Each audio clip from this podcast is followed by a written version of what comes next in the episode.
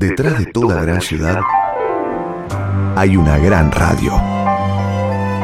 La 1110, Buenos Aires, en la radio. Bueno, vamos de nuevo. Dale. Mozart, Beethoven, Tchaikovsky, Ginastera, Alicia Alonso, Maya Plisetskaya, Cerati. Cerati no. ¿Hicimos Cerati? No, no hicimos. Ok, espera entonces, a ver. Eladia Blasquez, John Williams, Edith Piaf, Mercedes Sosa, Clara Schumann, Brahms, García, Cerati. No, Tincho, Cerati no. Ah, no, pero no puede ser, no hicimos Cerati. Claro, Cerati no... mm, bueno, qué sé yo, a ver. Tranqui. A ver, inhalo, exhalo, inhalo, exhalo. Eh, a ver, espera, Morricone, Marta Argerich, Astor Piazzolla, María Callas, Regina Pacini, Giuseppe Verdi, Cerati. Y dale con Cerati. Te dije que no, Martín, no hicimos ningún programa de Cerati. Ninguna plaza, ninguna mención, nada de Cerati. Yo entiendo que sos fan de Soda y fan de él, que los viviste en la 9 de julio, que fuiste al Gran Rex, a Obras, Mm. a River, Sí. que te sabés las letras de todos los temas y que amaste los episodios sinfónicos de Cerati en el Teatro Avenida, pero no, Martín. De todos los demás que nombraste, sí. Y están todos en las redes, etcétera, etcétera, etcétera. Pero Cerati no, no lo hicimos. Cerati no. Pero qué, qué, qué raro, creí que lo habíamos hecho. Buenos Aires tiene un montón de plazas, pero solo hay una a la que se llega por el aire. Plaza 1110. Un lugar imaginario donde Martín Leopoldo Díaz te invita a explorar la música y los sonidos. Plaza 1110. Para aprender cantando. En la radio pública de Buenos Aires. Saben, saben lo que hizo el famoso mono liso a la orilla de una zanja. Caso vivo una naranja, qué coraje, qué valor.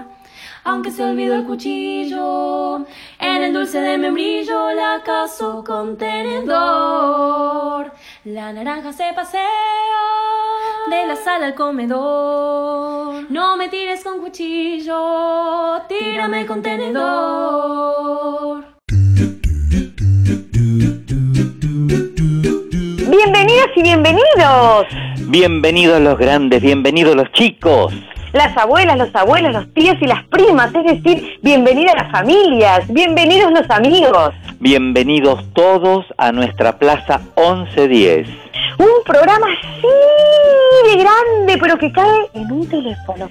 Claro, porque es un programa y es un podcast que estrenamos cada sábado que se puede escuchar a cualquier hora y en todo lugar del mundo porque siempre es de día y siempre hay alegría.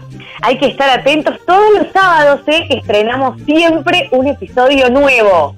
Hay que estar atentos a el Twitter. Atención entonces que es momento de anotar. Arroba la 1110, arroba la 1110. Claro, ahí donde dice seguir, haces clic y entonces comenzás a seguir a nuestra radio, justamente la 1110, y te enterás de todas las novedades, como por ejemplo cada programa nuevo que hacemos. Sí, además podés compartirlo para que cada vez seamos más y más y más y más y muchos, pero muchos, pero ¿qué digo muchos? Muchísimos más en esta Plaza 1110 que hoy está colmada de niños y niñas y de mamás y papás que quieren una vida más llena de música, con más juegos, con más ganas de aprender, porque con la democracia se escucha, se juega y se aprende de la vida y de la obra de cantantes, compositores, intérpretes de todo el mundo, todas las épocas y todos los géneros, porque nacimos cantando y seguiremos cantando. ¡Viva la música! ¡Viva los podcasts! ¡Viva la Plaza 1110!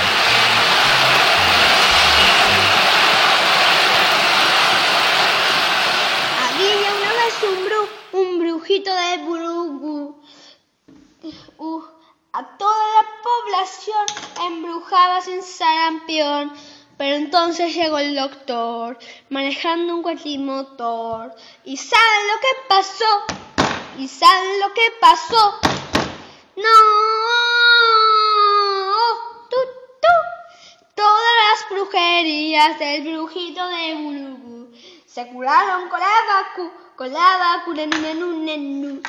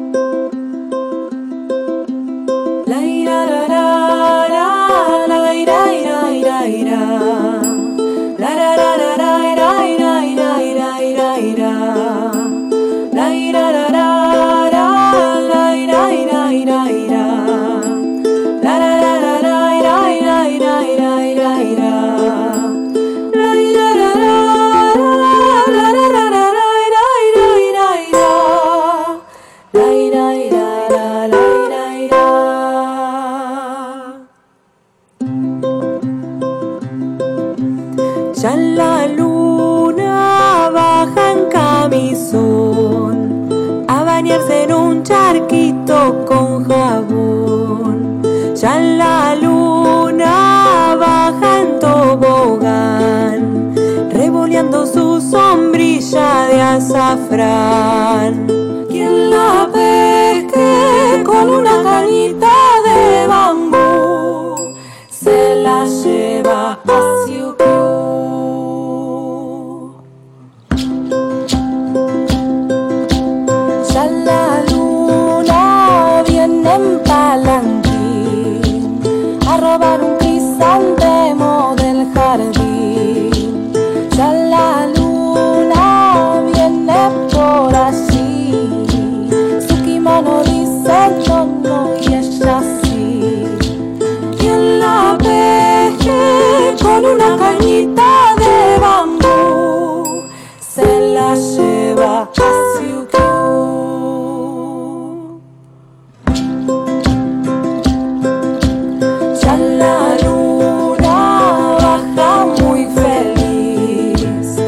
a empolvarse con azúcar la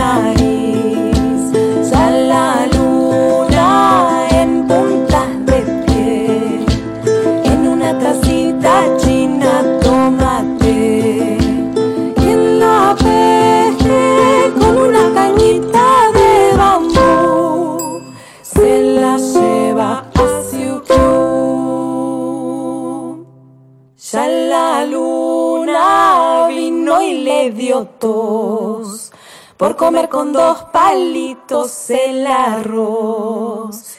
Ya la luna baja desde allá y por el charquito quito nadará. Quien la pesque con una cañita de bambú se la lleva a Siukiu. Plaza 1110, donde no hay música más bella que la voz de cualquier niño. Se ríen las ardillas, ja, ja, ja, ja, porque el viento le hace cosquillas. Ay, jacaranda.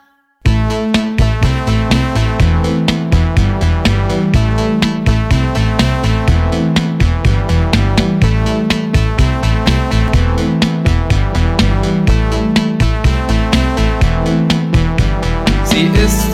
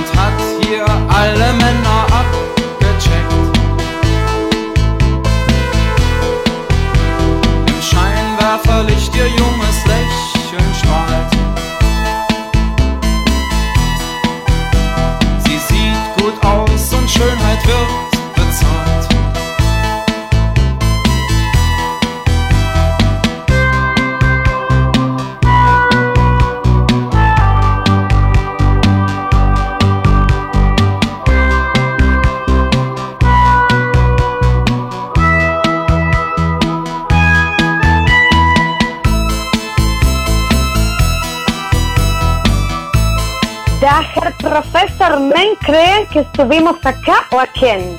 Ja, ja, Fräulein. Aber Jugemen, ¿dónde están? Nem parecen Brasilen, nem Mexican, nem Peruen. Das correctam. Estem en el viatgen, en el viatgen continenten. Europen. Ya subimos de viaje varias veces y comimos dar salchichan. Deutschland. Estamos en Alemania. Debería darme dado cuenta con todo en que estamos hablando en alemán. Ja, ja, ja. De lo de Alemania zu deben Magdalene, mas venen abstimmend hablanden raren. Sie stellt sich zur Schau für das Konsumprodukt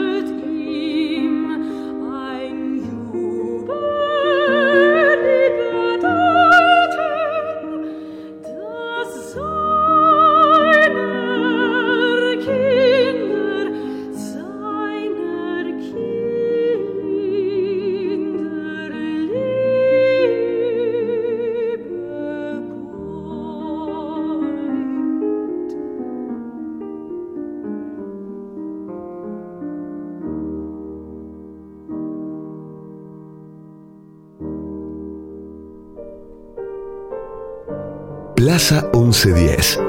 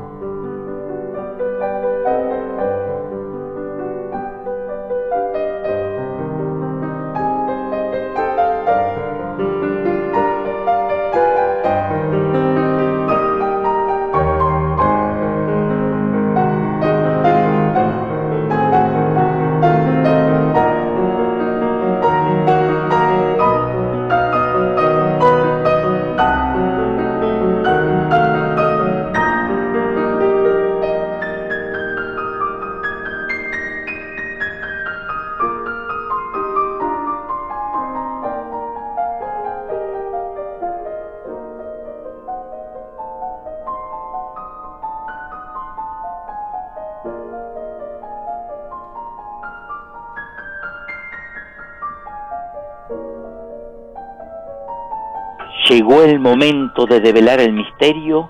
Voy a decirles de quién estamos hablando. ¿De quién? ¿De quién? Destinos. Ay, para mí hoy es una mujer. Muy bien. Nació el 14 de noviembre de 1805 en Hamburgo. Es una compositora, música y pianista que fue alumna de Carl Friedrich Selter y su género de música es la clásica. Ay, Martín, es muy difícil de adivinar. Em, ¿Tenía hermanos? Sí, tres. Félix, Rebeca y Paul Mendelssohn. Todos tienen el mismo apellido. O sea que se apellida Mendelssohn. ¡Ay, se me escapó! Sí. ¿Cómo se llama? ¿Juana?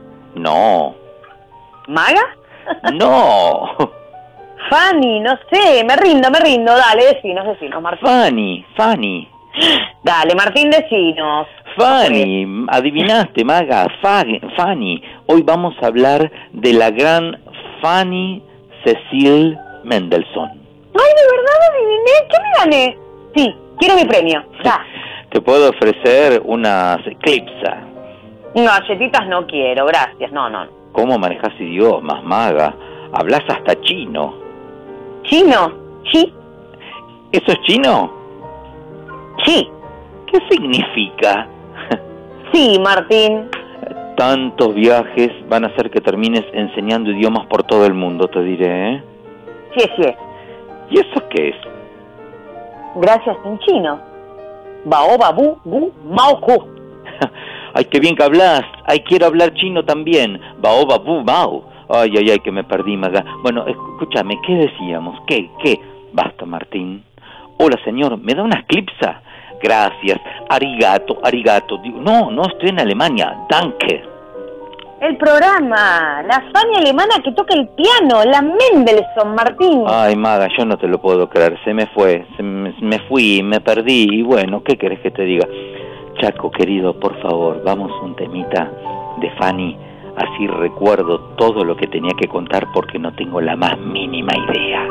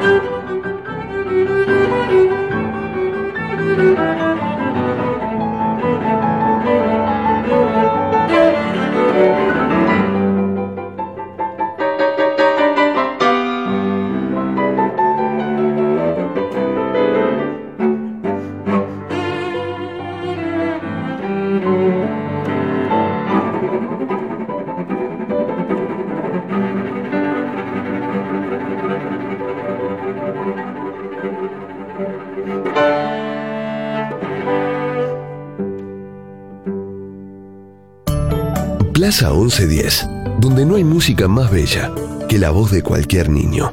Un poquito caminando y otro poquitito a pie.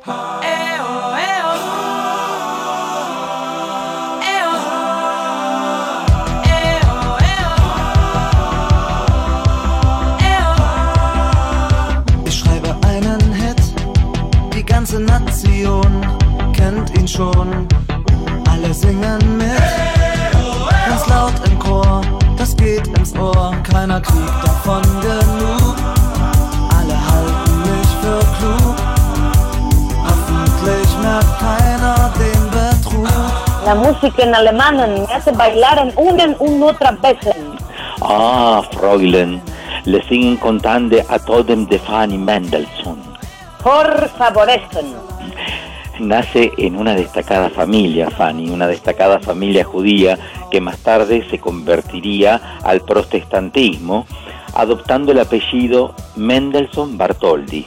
Su papá, Abraham Mendelssohn Bartholdy, era banquero y filántropo berlinés, y su mamá, Lucero Salomón, era miembro de la familia Itzik y miembro eh, y su hermana, eh, de, hermana de Jacob Salomón Bartoldi, una familia, te diré que bien, ¿eh?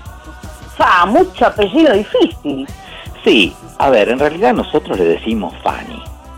Y Fanny, ¿tenía hermanas?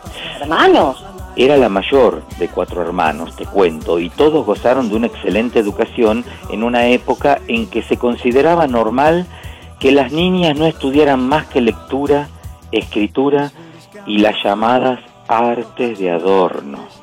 Claro, porque antes se casaban y criaban hijos y listo. Menos mal que todo está cambiando. Ah, ella es la que tiene un hermano famoso, ¿cómo se llamaba? Félix. Claro, claro, Félix Mendelssohn fue un gran compositor y su abuelo, Moses Mendelssohn, fue un reconocido filósofo de origen judeo-alemán. Aunque de origen judío, su padre renunció a la profesión religiosa, ¿sabes? Y ella y sus hermanos fueron bautizados como luteranos en 1816. Vamos a escuchar una obertura, la obertura en do de Fanny Mendelssohn. Era una genia, te lo aseguro. ¿eh?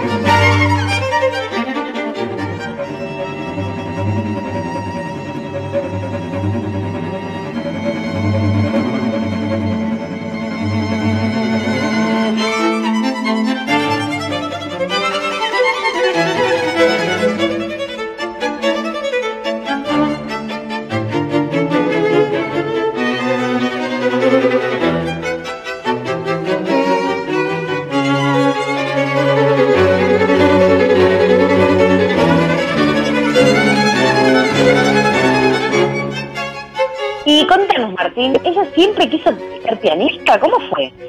Digamos que desde muy chiquita ya pintaba a, a niña que tocaba las teclas del piano, te digo como una grosa. Eh, por eso y por suerte su educación fue dirigida hacia la composición. Ay, qué suerte que pudo hacer lo que quería. ¿Sabes con quiénes se codeaba? Con Ignaz Moscheles, con Sir George Smart y con quien fue su docente, Carl Friedrich Selter. ¡Wow! No sé quiénes son, pero sé que ¡wow! Gente muy talentosa, Maga, como ella. Según su madre, Fanny había nacido con los dedos para tocar fugas de Bach.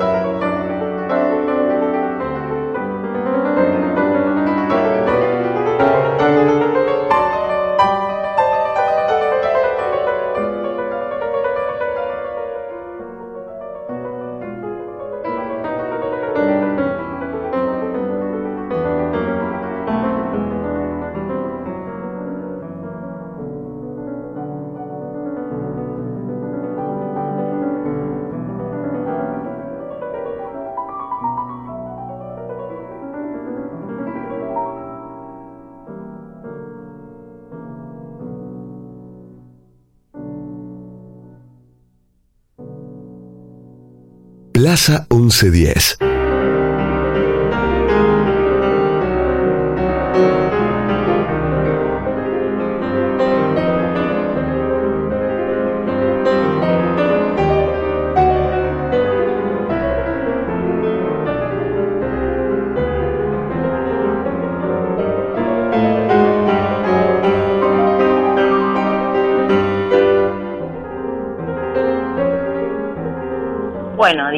Que a la familia le iba bien.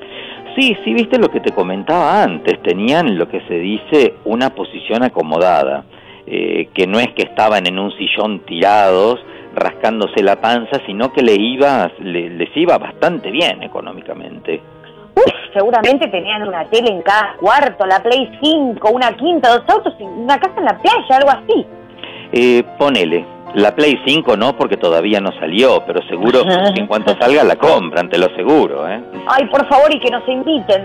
A- Aún sin la Play 5, vos sabés, y, y tal vez gracias a eso, los niños en la familia recibieron una sólida cultura general. Los hermanitos Mendelssohn estudiaban desde los 5, eh, desde las 5 de la mañana hasta las últimas horas de la tarde. Una locura. ¡Eh! ¿Tanto? Este horario tan riguroso era una tradición familiar desde la época del abuelo filósofo. Ay, la verdad me gustaría pedirle la receta a los papás de Fanny y Félix para tener disciplina y, por ejemplo, vocalizar a la mañana, todas las mañanas y a la tarde y a la noche. Pero me pongo y me distraigo, te juro. A mí me pasa lo mismo. Empiezo con el A, E, I, O, U, O, O, O, O, O. ¿Y qué querés que te diga? Yo me quedo mirando el techo. Pero pensemos que eran otras épocas, ¿eh? Ay, oh, uy, claro. Yo, yo, yo, yo. Bueno, igual no todo es tan lindo porque, por ejemplo, la sociedad de esa época, Magalí, tenía una clara tendencia paternalista y esto influyó mm, grandemente en los, en los Mendelssohn Bartoldi, te cuento, ¿eh? ¿En serio? ¿Y en qué sentido? Y digamos que mientras eh, que al joven Félix le ponían fichas y lo alentaban, lo educaban y apoyaban en su vocación musical, a la pobre Fanny la educaron para que cumpla su destino, escucha esto, natural, así entre comillas, natural, y que era ser una buena esposa, una ama de casas, le dieron cero cabida a sus inquietudes musicales, la mandaban pobrecita a limpiar los platos todo el tiempo. ¡Ja! El efecto arroz con leche. ¿El efecto arroz con leche? Mm. Yo conozco el efecto Colón. Ay, Martín, que sepa coser, que sepa bordar, que sepa abrir la, puerta, para ir, a jugar. a, a pasear, vamos a pasear. Y sí, un poco sí, te diré. O sea que, déjame adivinar, se fue y se casó. Claro, en 1829 se casó con el Mm. pintor Wilhelm Hensel.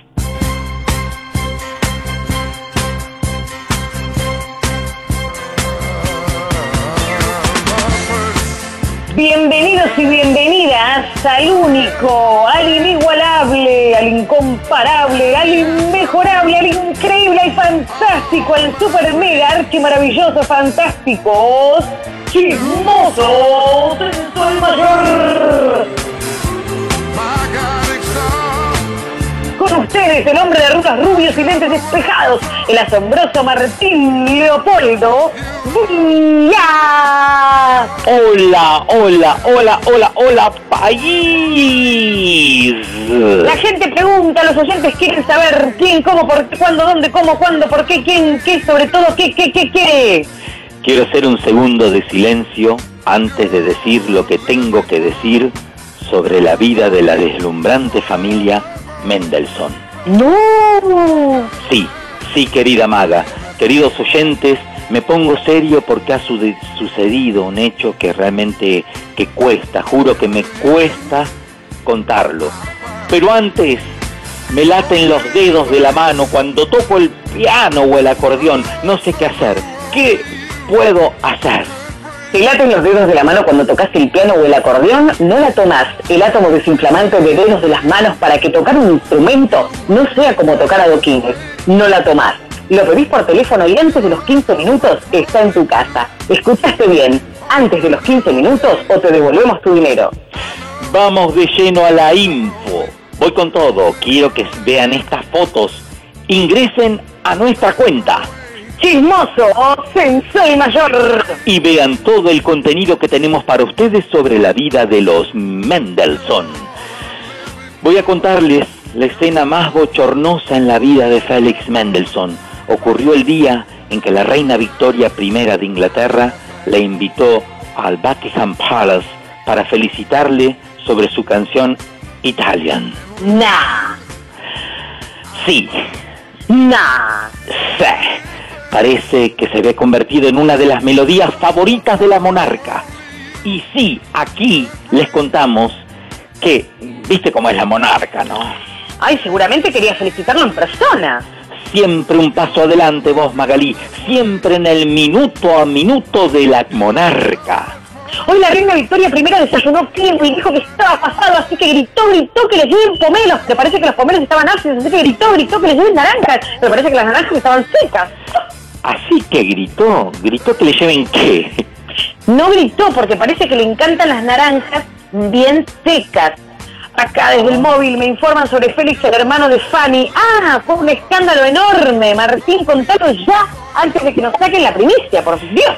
Quiero que todos, todos hagan un minuto de silencio para escuchar la verdad.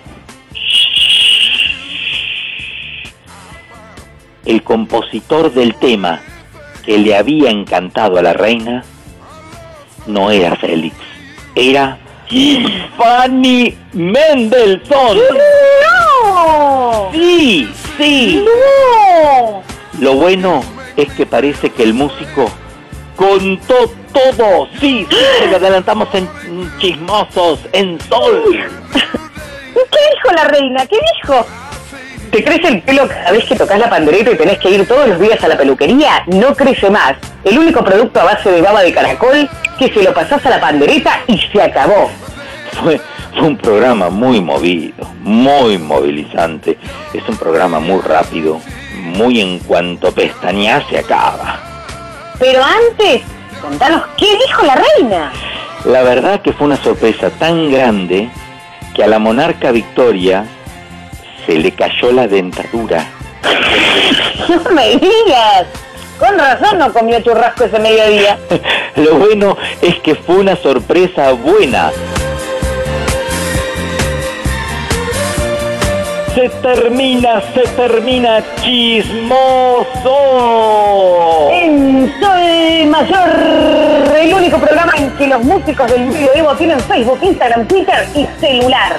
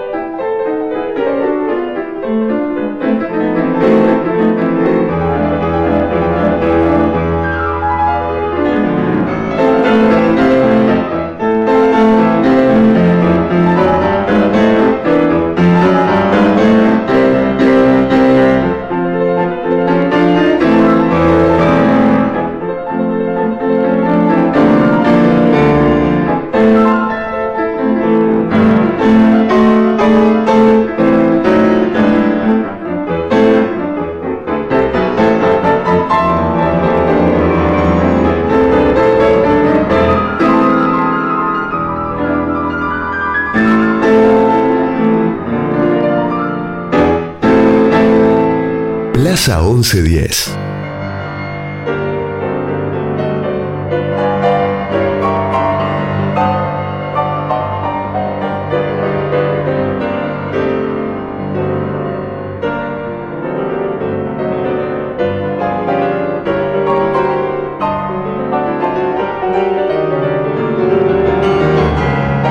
Bueno, después del escándalo que escuchamos en Chismosos en Sol Mayor, queremos saber cómo siguió la vida de Fanny. Sabemos que se casó con el pintor, pero no sabemos nada más que esto, Martín. Ok, ok, mira, su marido, el pintor Hensel, le animó a seguir componiendo y, mm, y también a firmar sus propias obras. Fanny no dejó de componer en ningún momento, pero el machismo de la época no dejó que sea reconocida como ella se merecía realmente. Grandes mujeres pioneras que la lucharon como ninguna. Pensemos que era una época en la que solo el hombre podía cantar y componer, o Claro. sea, dedicarse a eso. Se empezó a incluir a la mujer solo porque el timbre de las mujeres, eh, de las mujeres es distinto y lo necesitaban, pero no de manera profesional, un horror. Y de hecho sé que muchas mujeres tenían que elegir entre enfrentarse a toda la sociedad y quizás perder hasta sus hijos, su vida o quedar a la sombra de su marido. Vos, Maga, con todas las voces que tenés adentro, hubiese sido una pionera en aquella época. Yo iría cambiando las voces por las calles medievales o cantando como la Piaf. Ay, qué lindo programa el de Piaf, ¿te acordás? Hermoso, hermoso. Es que la vida de las mujeres en esa época, te digo que era, era muy dura. Había mucha desventaja y Fanny no fue la excepción, como dijo alguna vez la compositora argentina Hilda Dianda. La música es la más abstracta de todas las artes, es sonido, por lo tanto, si no se la oye, no trasciende, no existe. Eh, compositoras existieron, existen y, de acuerdo al notable aumento en la escala mundial, seguirán existiendo. Lo que no existe es la difusión de sus obras en forma habitual, normal, coherente con el fluir continuo del hecho musical. Aún hoy hay más hombres que mujeres en las orquestas sinfónicas más importantes y las directoras de orquestas se cuentan con los dedos de las manos. Te digo que hay orquestas también donde muchas veces no se aceptan mujeres, hay muy poquitas, por suerte todo esto va cambiando. El verdadero cambio llegó con la Segunda Guerra Mundial. Muchos hombres músicos fueron reclutados en los ejércitos y los directores se vieron obligados a aceptar mujeres que los reemplazaran, aunque bien, fue más por necesidad que, que por convicción. ¿eh? A pesar de los interminables periodos de prohibición y prejuicio, ha surgido el núcleo de mujeres que han conseguido que se escuchara su música. Bravo, chicas. Bravo, y sí, como por ejemplo Idelgarda de Bingen. Yo sé que es una de las primeras compositoras que se conoce, ¿no? Eh, eh, ¿Saben en qué año existió Hildegarda? Eh, en el 1100. Después está Anna von di Venezia del año 1700, nuestra Fanny del 1800, Josephine Lang, Clara Vick de Schumann, que ya le hicimos a, ella. Mm. Sí, porque nuestra Plaza 1110 sí le da voz a las mujeres que quisieron callar.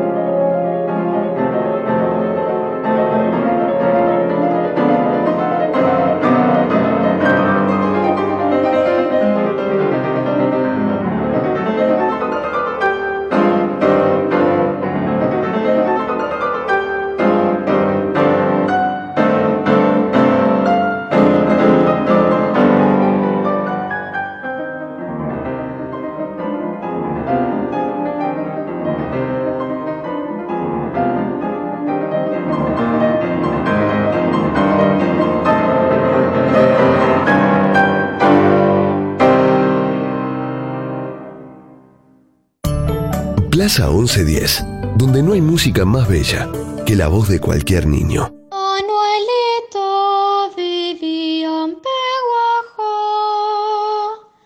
pero un día se marchó.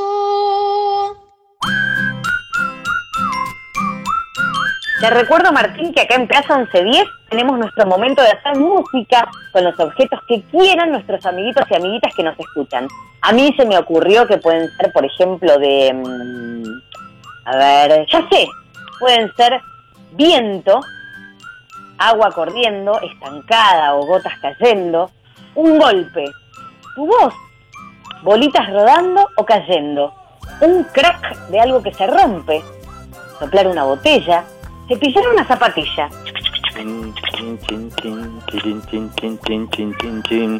Mira, me cuesta, pero yo ya estoy componiendo, ¿eh? Es que es muy divertido, ¿viste? Además pueden componer con lo que quieran y tengan en sus casas. Mientras tanto, escuchemos a Mateo, Sol y Lu, que ya nos enviaron su música.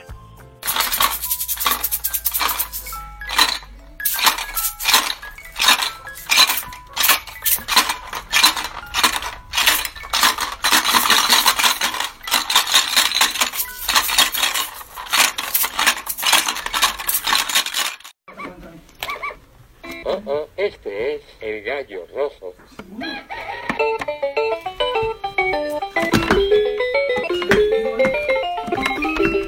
El gallo rojo. El gato naranja. La pata amarilla. El pajarito.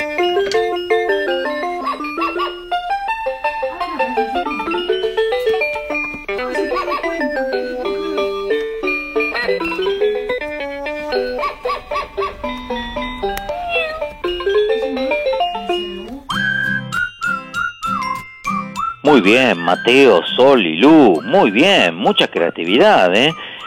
Me sorprende este momento del- de la plaza porque realmente los chicos se lanzan ¿eh? a crear y componer. Estoy sorprendido y emocionado. ¿Viste? Increíble. Y no se olviden que pueden enviarnos su música sus saludos o lo que tengan ganas de enviarnos al WhatsApp de la radio, aclarando siempre que es para nuestro programa Plaza 1110. Así que agarrar papel y virome y anotar el número que les va a decir nuestro amigo Miki. Hola, amiguitos. ¿Quieren comunicarse con nosotros? Pues adelante. 15 36 99 86 60. Va de nuevo. 15 36 99 86 60. ¡Ochorus! Qué lindo, Miki, y un beso enorme, qué ganas de irte a ver. Por supuesto que los papás y las mamás que se animen también pueden mandarnos sus músicas y hoy les quiero presentar a Cloud Watchers, eh, traducido puede ser como observadores de nubes. Cloud Watchers es un colectivo de música electrónica experimental de improvisación formado por Andrés Alonso, Iván Cebrián, Coco Moya y Jaime Munarris. Sus instrumentos son la creación sonora contemporánea como sintetizadores analógicos, la voz, procesadores de audio y MIDI, guitarra eléctrica, laptop, eh, sampler o amplificadores. Vamos a escucharlos porque realmente vale la pena.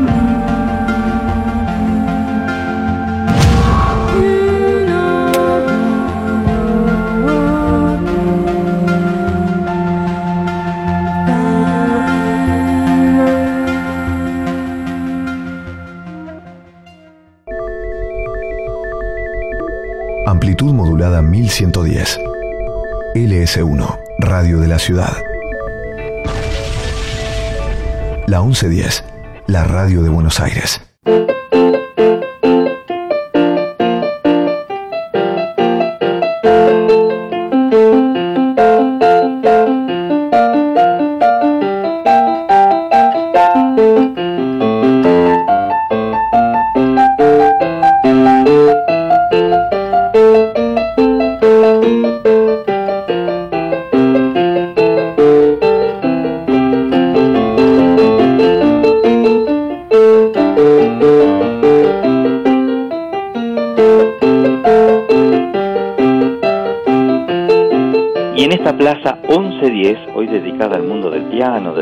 Fanny Mendelssohn, amigos, lo tenemos en línea a un profesor de piano de la Escuela de Música número 6 del Distrito 13.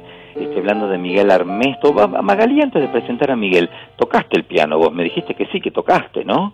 Sí, pero muy poquito. Me hubiese gustado aprender un poco más. Bueno, le vamos a pedir a Miguel entonces que nos ayude. Lo tenemos en línea a él. Miguel, ¿cómo estás? Hola, ¿qué tal Martín? ¿Cómo estás? Un gusto hablar con vos. Eh, muchas gracias por la llamada. Por favor. Y bien, aquí, atravesando la pandemia. Exactamente. Lo mejor posible, sí. Y bueno, más tiempo para tocar el piano. Más tiempo para estudiar, sí, sí, sí, eso sí. Ese es el lado bueno, digamos, ¿no? Aunque también te diré una cosa, para estudiar eh, al- y al no haber ahora conciertos también cuesta un poco más sentarse a estudiar. Claro, claro, claro, porque este, salvo eh, vía remota, ¿cómo mostrás el producto de lo que estás haciendo? Se hace un poco complejo, ¿no? Claro, claro. Miguel, ¿cuántos años hace que estás enseñando en la escuela 6 del Distrito 13? Y hace cinco años. Cinco años. Eh, cinco años en la escuela, exactamente. ¿Y ahora están enseñando? Bueno, vía... Sí, vía claro, remota. vía remota, eh, mu- muchísimo más complicado, ¿no? Muchísimo más complejo, porque recién, bueno, tuvo que ocurrir esta catástrofe para darse cuenta uno de la importancia de la presencialidad. Es impresionante la diferencia que hay entre el trabajo presencial y el trabajo a distancia, sobre todo con una primera etapa. Ah, Por ejemplo, cuando, claro, cuando vos tenés los alumnos de una primera etapa, que es el primer acercamiento al instrumento, el, eh, son los chicos que vos estás recién conociendo, el hecho de no, de no poderse ver, Claro, eh, que el, el- claro, el no poder verlo al, al, al niño ubicándose delante del instrumento, qué actitud tiene, eh, establecer ese vínculo con el alumno en el primer encuentro con el instrumento que es básico, es sumamente complejo. Porque vos tenés la cátedra todas las, todos los niveles y todas las edades. Claro, eh, a ver, en las escuelas de música el rango de edades va entre los 7 y los 15 y 16 años, Sí. más o menos. O sea, sería la edad de la primaria y a lo mejor primeros años de secundaria. Ese es el rango, más o menos. Y te puede tocar diferentes etapas. O sea, las etapas en las Un escuelas de música. principiante hasta una persona que ya toca. Claro, te puede exactamente. Lo que sí, en la escuela siempre se trata de organizar en diferentes etapas para que eh, eh, las clases sean pequeños grupos, las clases instrumentales hablo, ¿no? Pequeños grupos donde eh, se trabaje eh, en una hora con esa determinada etapa. Claro, ¿sí? claro. Dentro de lo posible, ¿no? Claro. Estamos dialogando con el profesor Miguel Armesto, que es profesor de la cátedra piano de la Escuela de Música 6 del Distrito 13. Eh, sí, es, es, es un tema, ¿no? Es un tema, eh, pero bueno, eh, eh, eh, yo creo que ya pasará esto. Igual eh, para los principiantes complicado, creo que más para el profesor y para que para el alumno, ¿no? Sí, definitivamente, porque aparte nos tuvimos que poner yo, que soy un docente ya mayor, este, nos tuvimos que ayornar con el tema de la tecnología Claro. y ver cómo enfocamos el teclado para que sea eh, cómodo y la, la visión del teclado y las manos para el... Para Igual yo creo, Miguel, que esto va a cambiar en, en la, en el- la parte profesional porque muchísimas clases que antes uno tenía que viajar, no hablo de la presencialidad que es única, lo que se transmite de la una clase, lo del maestro, las palabras, las inflexiones, pero ya una antigua casa de piano había sacado un piano donde se pueden conectar desde diferentes partes del mundo, como una especie de piano electrónico, y ya no tenés la necesidad de viajar por todos lados del mundo, te conectás con una computadora a cualquier lado del mundo a través del piano. Ah, mira. Es decir, que esto vino para cambiar el mundo. ¿eh? Sí, definitivamente, no solamente los músicos, no, claro, esto vino a cambiar No. el mundo, exactamente. No, lo que pasa es que nosotros los músicos somos de otro planeta también. La parte, la parte informática, con- viste, no existe a veces, ¿no? Pero, pero mirá, nos tomó a todos, ¿eh? Sí, sí, sí, sí, sí. A todos. Así que te, te gusta enseñar en, en la escuela de música. Me encanta, sí, sí, sí, lo disfruto, lo disfruto muchísimo. Es un placer para mí trabajar este con los chicos y con el instrumento que amo, por supuesto. Sí, sí, sí, amo Claro. mi profesión. ¿Qué significa el piano para Miguel Armesto?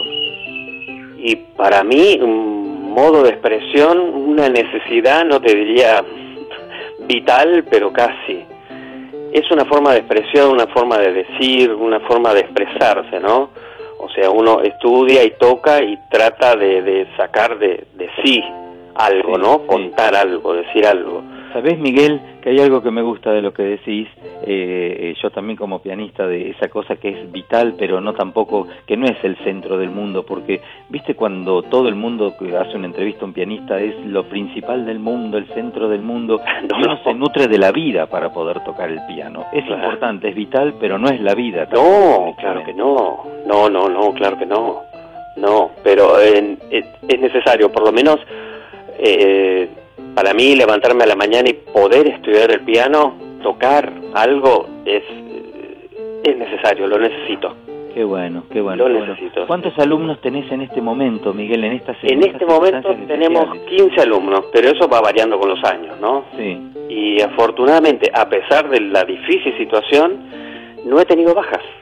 Claro. Viste que eh, es, es muy eh, probable que dada la situación, este, los chicos por ahí pierden interés y es comprensible. Bueno, vos sabés que me comentaban que en una famosa casa de pianos que se están vendiendo más pianos que nunca, pero pianos acústicos, no pianos eléctricos, que Ah, pueden ser un poquito más baratos o chiquitos. No, Claro, pianos, pianos, ¿no? Con este momento. Claro, Así increíble. que se está dando más por el tema del arte en este momento. Claro, claro. Bueno, las situaciones de crisis siempre detonan un poco todo lo que tiene que ver con el arte.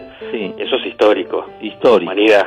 Histórico. Sí, sí, siempre en los momentos difíciles. Miguel, ha sido una alegría reencontrarte y hablar con vos. Bueno, igualmente, Martín, un alegrón para mí también. Ya nos reencontraremos en el estudio 1 de Radio de la Ciudad Seguramente. con tus alumnos eh, y a ver si nos vienen a hacer una audición. Tenemos los tres micrófonos que, que estaban en el Teatro Colón, ¿viste? Cuando entrabas desde el manto de la Arlequín Claro. Claro, oh, qué maravilla. Sí, sí, tenemos ahí una tecnología y unos operadores de lujo. Así duda, que ya nos daremos un abrazo y escucharemos. Bueno, a muchas gracias por el llamado y la difusión, Martín, ¿eh? Por favor, por favor. Bueno, Gran luego. abrazo, Miguel. Que viva la música. Igualmente, que viva la música, claro, claro. Un abrazo.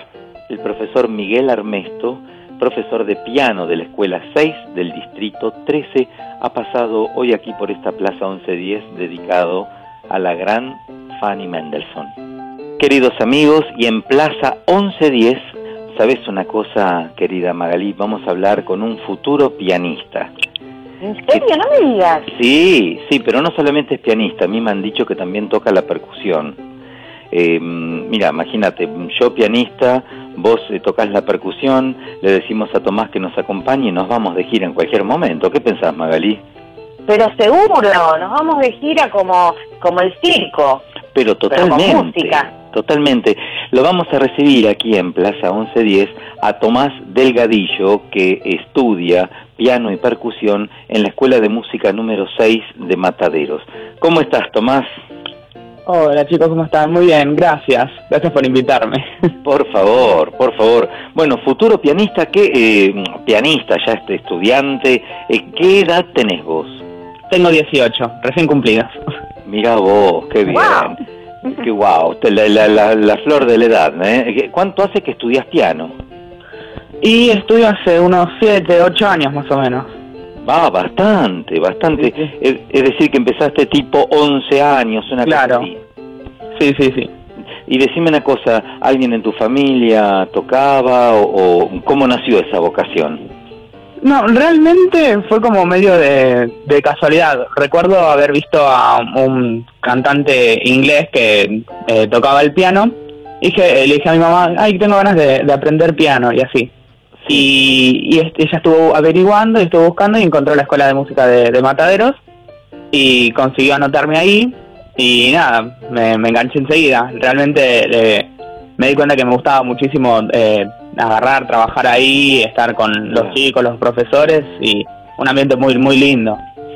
Qué esencial eso, ¿no? Algo vital, eso sentirse uno contenido en un buen ambiente, porque vos viste que hay muchas veces que los ambientes no son los adecuados y mm, es como que mm, merma la estimulación, ¿no? Eh, Es diferente tocar un instrumento con poca estimulación si el ambiente humano no es el adecuado. Me parece a mí, no sé.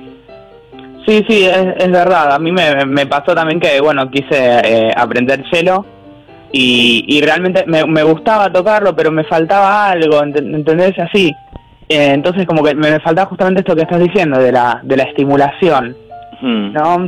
Eh, aparte, bueno, otras cuestiones que me pasaban, pero más que nada como las ganas de agarrar y estar eh, sentado tocando y así, me faltaban ahí en este instrumento, pero la verdad que el piano es algo que, que disfruto muchísimo, percusión también.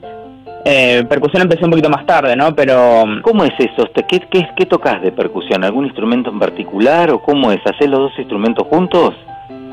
Eh, no, a ver, eh, yo había empezado piano en la escuela de música y ya cuando eh, pasado más o menos 3, 4 años me inscribí a eh, la cátedra de percusión. Ahí eh, la profesora nos va, nos iba dando ejercicios y tal, este y bueno, de redoblante, bueno, el conjunto digamos de, de batería, eh, marimba y así vamos eh, trabajando. Pero más que nada lo hago con, eh, toco percusión para el conjunto de cámara que hay en el colegio. Claro, claro, claro. Eh, lo, lo importante de todo esto es que vos lo dijiste y nos ponemos de pie, Tomás, porque yo soy pianista. El instrumento madre para mí seguirá siendo el piano. Nos ponemos de pie, querido Tomás. Por supuesto. Eh, Magalí, ¿vos qué decís? ¿Qué opinás? Yo no sé, creo que ahí Magalí creo que debe decir igual, que el, que el instrumento madre es el piano.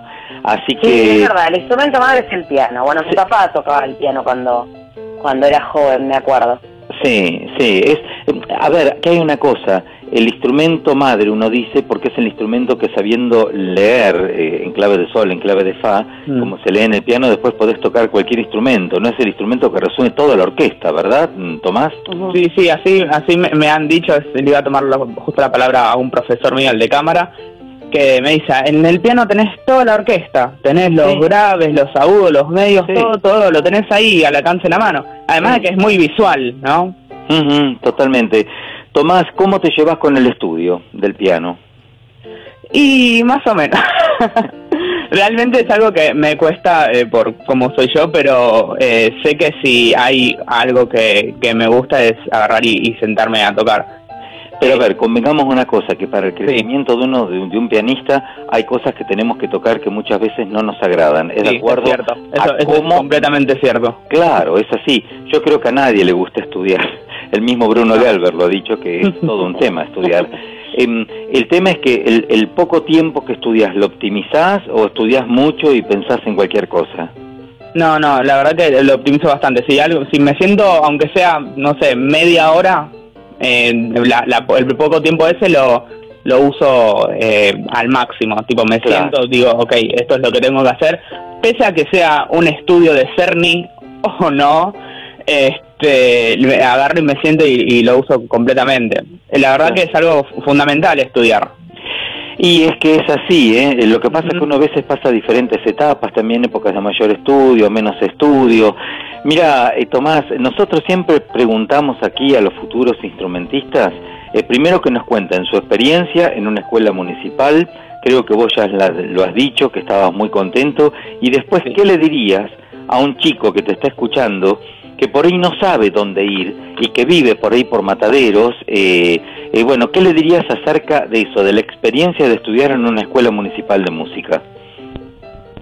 Yo creo que eh, la- le diría, bueno, mira, agarrá e inscríbete, ser- así, de- directamente. Eh, y le explicaría que la verdad te reciben con, con los brazos abiertos, siempre dispuestos a, a escuchar.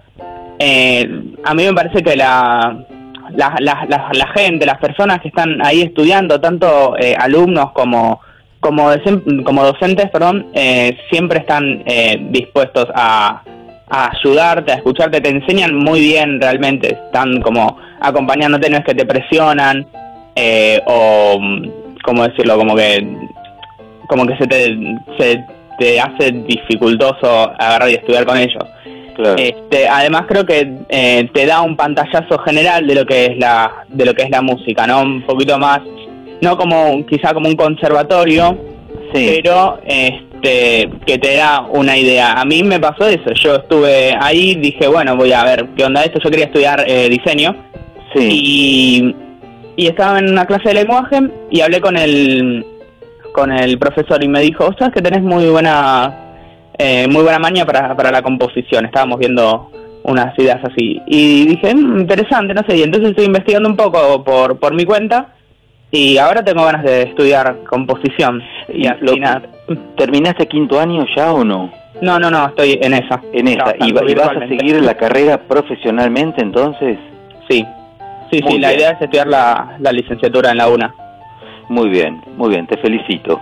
Gracias. Te felicito. Mucha gente no sigue la carrera pensando eh, que no van a tener trabajo o que no van a poder Cierto. vivir. Muchas, es- muchas veces se, se, se crea, ¿no? Se, se presenta mucho este estereotipo del, del músico, del artista más que nada en general, este, de, no, que te vas a morir de hambre, no vas a conseguir laburo, qué sé yo, o no se puede vivir de eso. Y realmente hoy día es algo, a mí, a mi criterio, más eh, que como músico, como persona, que es fundamental.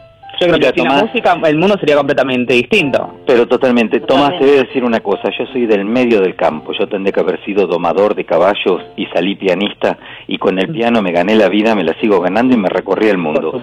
Suena súper ególatra lo que estoy diciendo, pero eso es para darte a vos la fuerza que si uno tiene la llama interior de la vocación, y en nuestro caso no es vocación, es pasión, uno triunfa donde sea. No existen eh, eh, para estas carreras así o para estas vocaciones existe eso, el fuego de la pasión, nada más que el fuego de la pasión. Completamente de acuerdo. Sí, sí, sí. Tomás, te espero en el estudio 1 de Radio de la Ciudad.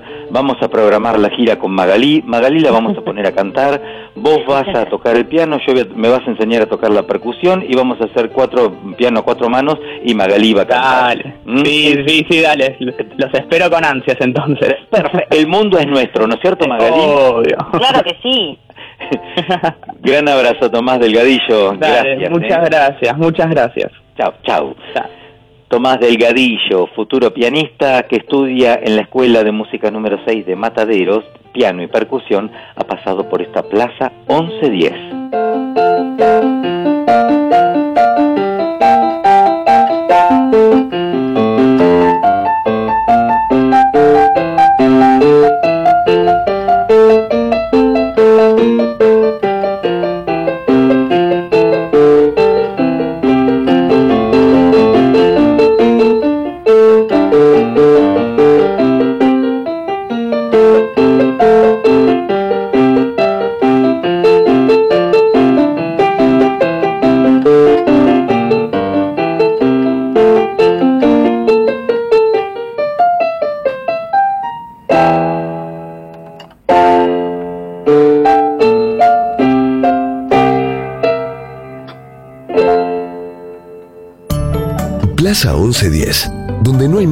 Bella que la voz de cualquier niño. Los pobres coladores tienen mucha sed porque el agua se les escapa cada dos por tres. Yo no sé por qué.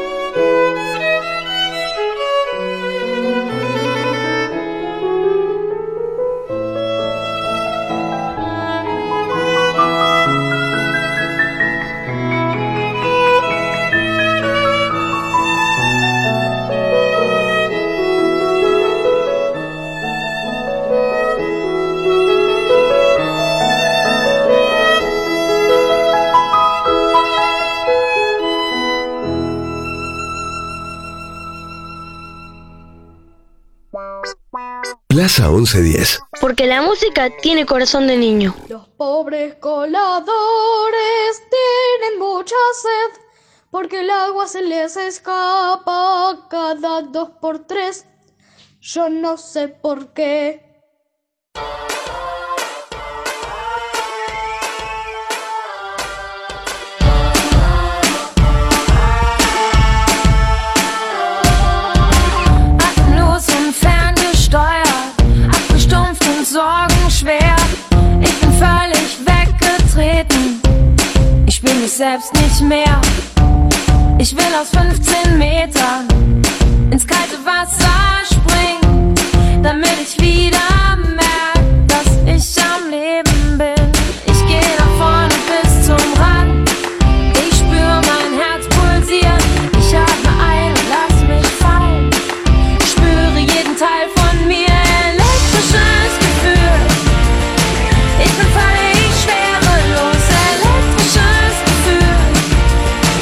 Y así pasaba por nuestra Plaza 1110 de hoy. Juli y su éxito Electric Pool. Sentimiento eléctrico aquí, sí, en la plaza que más te gusta, tu plaza, Plaza 1110. Y ya estamos llegando casi al final de este programa especial dedicado a Fanny Mendelssohn. Y vamos ya mismo con el top 5 de cosas por ahí que ni vos ni nadie sabía de Fanny hasta este preciso momento. ¿Qué te parece, Martín? Me parece muy bien, me parece fantástico, Maga. Vamos ya mismo ahora, es decir, ya mismo cuando vos lo digas, lo dispongas, lo decretes, vamos ya con el top 5 de las cinco cosas que no sabías de Fanny, o, o capaz que sí, o que sabías y si las escuchaste pero no te gustaría, pero sí te gustaría volver a escuchar o a recordar, sí, vamos. Muy bien, amigas y amigos, oyentes y oyentas de todo el mundo y de todas las plataformas.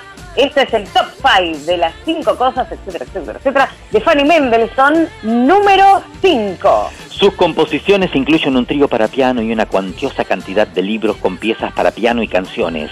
Muchas de sus piezas para piano, al igual que las de Félix, adoptan la forma de canciones sin palabras. En cierta forma, fue una predecesora del género. Puesto número 4. A los 14 años, su padre llega de París con regalos para ambos hermanos. Para Félix, los instrumentos más actuales de la época para escribir su primera ópera. Para Fanny, un juego de joyería, diciéndole así que desde ese momento está destinada a ser esposa, madre y ama de casa, quien no debe perder por ningún motivo la femenidad. Puesto número 3. Su hijo, Sebastián Hensel, editó la correspondencia familiar bajo el título de Familia Mendelssohn, 1729-1847. Por supuesto que sigue siendo una importante fuente de información sobre Fanny, Félix y otros integrantes de la familia. Puesto número 2. En los últimos años su música se ha convertido en parte del repertorio habitual gracias a numerosas interpretaciones y grabaciones por parte de los sellos Hyperion Records y CPO. Y ahora sí, el más esperado, puesto número 1. Su reputación ha sido redimida por asociaciones que buscan reivindicar el papel de la mujer en la creación musical. Y así pasó el Fanny Mendelssohn Top 5. Seguimos con más música en los 140 principales.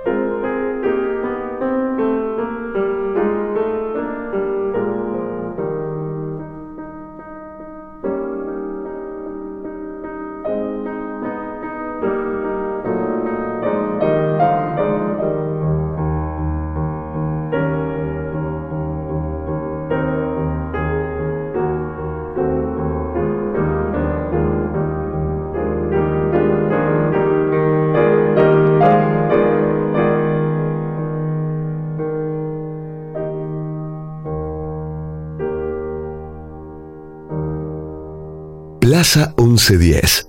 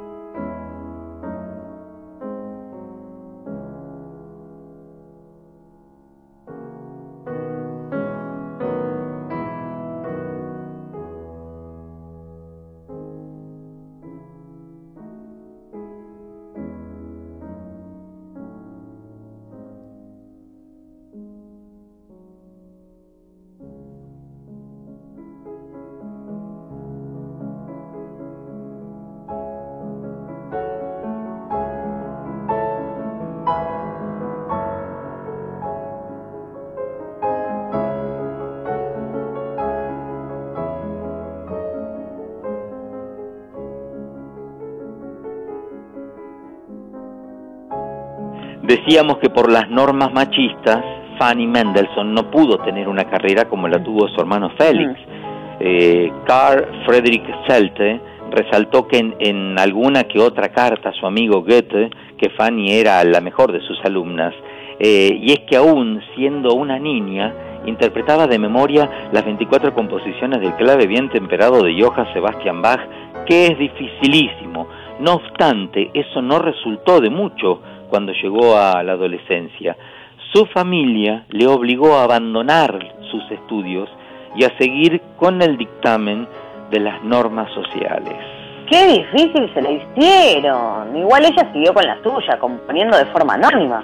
Sí, por supuesto, Maga. Menos mal. Sí, sí, y aparte el hermano la adoraba, ¿sabes? Y creyó que no se debía desperdiciar semejante repertorio y talento. Le dijo que usó su nombre, el, el nombre de Félix Mendelssohn, y ella aceptó. Ay, con lo importante que es la propia identidad. No, terrible, escúchame. Eh, eh, en fin, mira, se casó con Hensel, como ya dijimos, y se mudó a Berlín. Allí vivió lejos de su padre, cuyo único plan era que su hija adquiriese el rol de esposa y madre.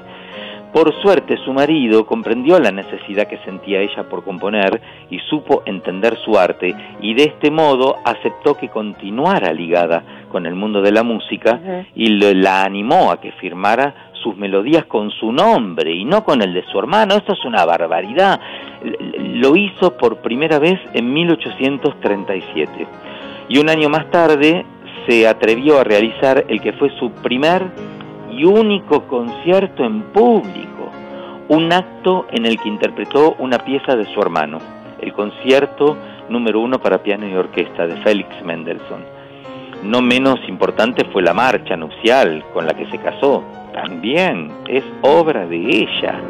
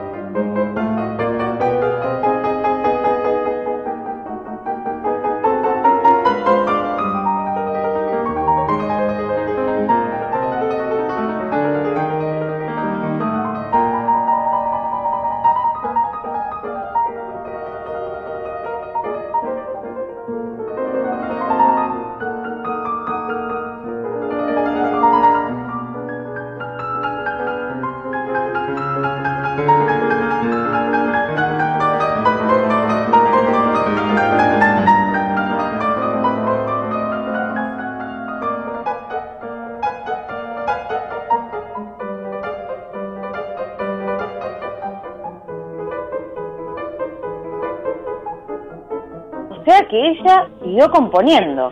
Sí, hasta publicar en 1846 una recopilación de canciones, todas escritas por ella. Pero poco disfrutó de la notoriedad pública, ¿eh? no solo por las consignas machistas horrorosas de la época, sino porque un año más tarde fallecería a los 41 años mientras interpretaba una obra de su hermano Félix. Vos sabés que eh, el hermano la adoraba, eran muy unidos, impresionado con la muerte de su hermana. Eh, Félix nunca se recuperó de la pérdida de su queridísima Fanny, su hermana, y lo seguiría seis meses después. La seguiría ella, se fueron de gira, los dos juntitos prácticamente. Antes pudo terminar su última obra, ¿eh? un cuarteto de cuerdas dedicado a Fanny. Qué jóvenes. Fanny dejó un legado de 466 partituras inéditas, aunque casi todas pasaron a la historia como si fueran de Félix.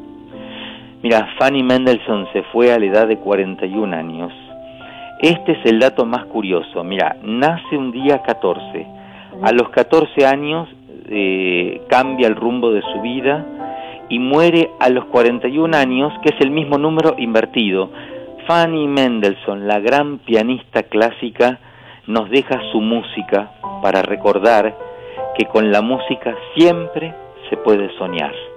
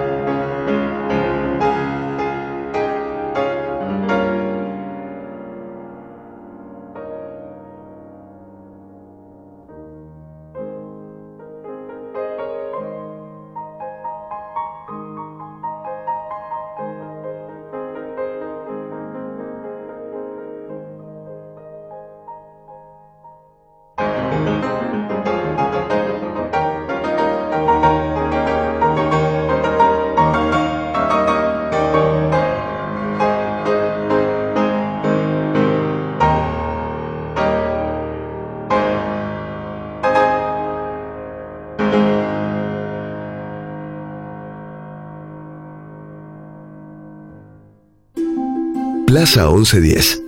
Un programa que suena a tu compás.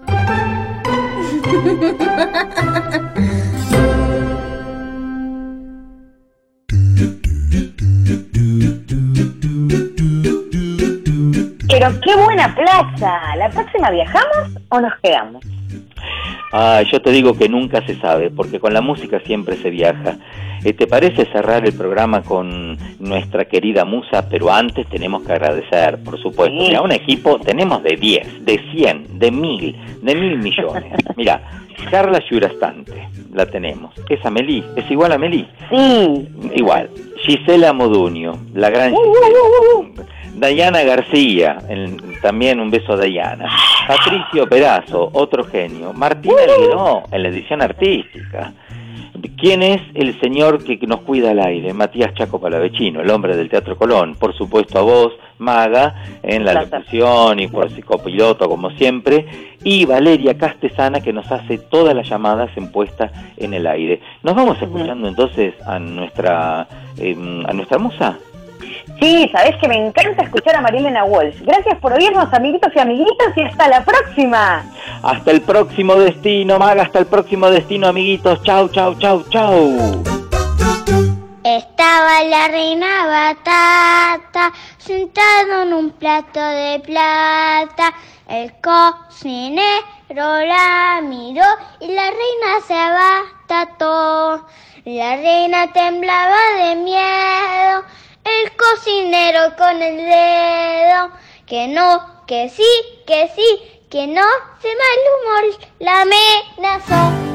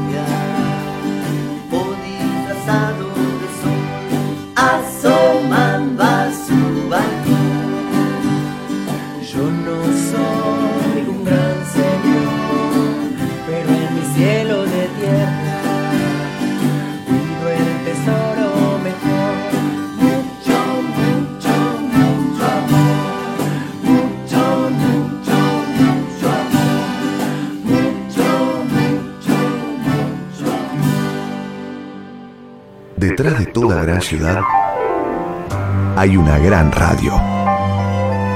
La 1110, Buenos Aires, en la radio.